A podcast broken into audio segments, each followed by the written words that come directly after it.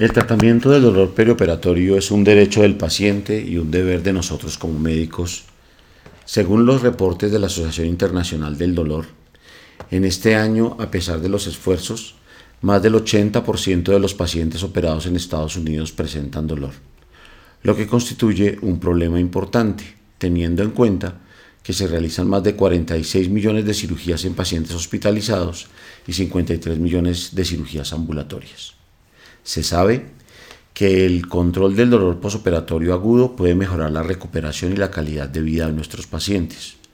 Si el dolor es controlado en el periodo posoperatorio temprano, los pacientes pueden estar en capacidad de participar activamente en su rehabilitación posoperatoria, lo cual puede mejorar la recuperación a corto y, largo plazo.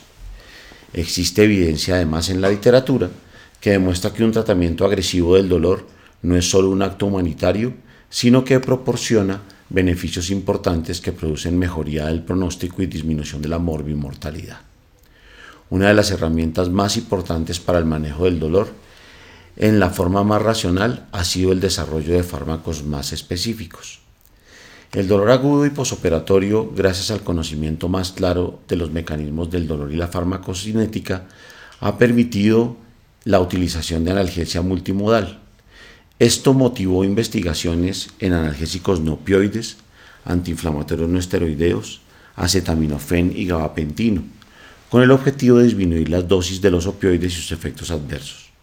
Es así como se han hecho varios estudios con gabapentinoides, inhibidores de la ciclooxigenasa 2, antagonista de los receptores NMDA, cannabinoides y algunos otros.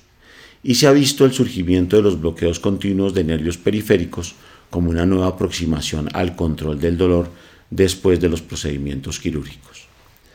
Como definición, el dolor agudo perioperatorio se presenta en un paciente que se va a intervenir quirúrgicamente, ya sea asociado con enfermedad preexistente al procedimiento quirúrgico o a una combinación de estas dos entidades. Con un mejor entendimiento de los mecanismos del dolor posoperatorio, se puede aumentar la posibilidad de desarrollar nuevos tratamientos para los pacientes y puede ser mucho más controlable esa respuesta neuroendocrina al dolor, en la cual se afecta de manera eh, importante todos los sistemas del organismo y puede desencadenar la respuesta endocrina al estrés y una activación del sistema nervioso simpático generando inflamación y es aquí donde los inhibidores COX-2 como el etoricoxib juegan un papel determinante. El primero de estos ejemplos es el uso de toricoxib preoperatorio en un estudio español de los doctores Rogerio y Figueiredo, publicado en Dialnet, que comparaba en este estudio clínico ciego y con control de ibuprofeno 60 miligramos de flasacort de 30 miligramos y etoricoxib 120 miligramos comparados con un grupo de control de paracetamol 1 gramo. El objetivo era evaluar si existe reducción en el nivel de dolor posoperatorio con la administración de antiinflamatorios preoperatorios y qué cambios en la intensidad del dolor se podían observar en los diferentes tipos de antiinflamatorios. Los pacientes hacían la toma preoperatoria del antiinflamatorio y del paracetamol antes del inicio de la cirugía. Las escalas de evaluación utilizada fueron la escala visual análoga del dolor a las 24, 48, 72 horas y 7 días después de la cirugía. Y en esas condiciones se determinaba también el uso de escalas de evaluación de complicaciones posoperatorias. Los resultados mostraron que existe una disminución de dolor posoperatorio en todos los pacientes que hacen toma de antiinflamatorios preoperatoriamente cuando se compara con el grupo control de paracetamol. Los valores para toricoxib y de flasacort son cercanos, los de ibuprofeno se quedaban de terceros. En conclusión, el fármaco que presenta los mejores resultados es el etoricoxib en todo tipo de cirugía en dosis de 120 miligramos con una toma diaria.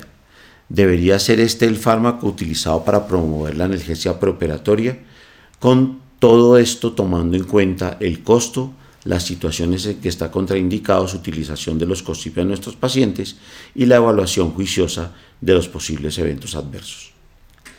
Otro estudio muy interesante es el uso de toricoxib preoperatorio para pacientes que van a ser llevados a la paroscopia y laparoscópica.